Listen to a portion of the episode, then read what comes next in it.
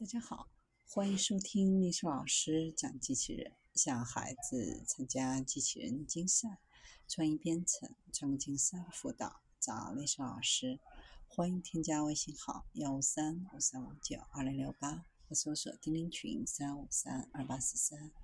今天历史老师给大家分享的是机器人在新能源通道带电作业，在海拔三千五百米的。青海省黄南州河南蒙古族自治县，国网青海检修公司在线路带电情况下，使用机器人顺利清除青海至河南段正负八百千伏特高压直流输电线路上的两处缺陷。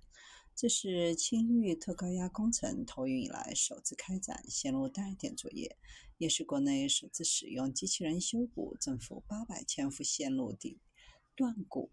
也是国内首次在海拔三千米以上地区开展特高压输电线路带电作业，标志着我国带电作业的技术和实践取得新突破。此次带电作业的正负八百千伏青域线是世界首条新能源远距离输送大通道，起于青海省海南藏族自治州，止于河南省驻马店市。线路全长一千五百六十三公里。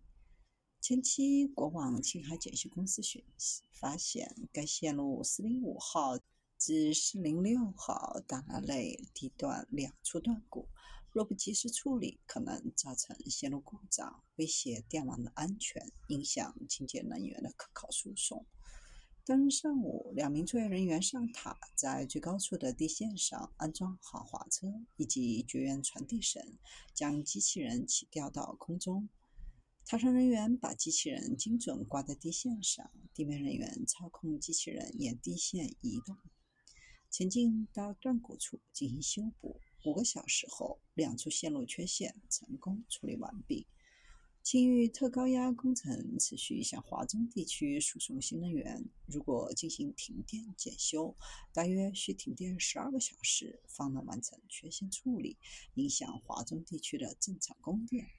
而机器人带电作业保障了新能源输送大通道的安全稳定运行，避免了电能负荷的损失和经济损失，为夏季用电高峰提供可靠保障。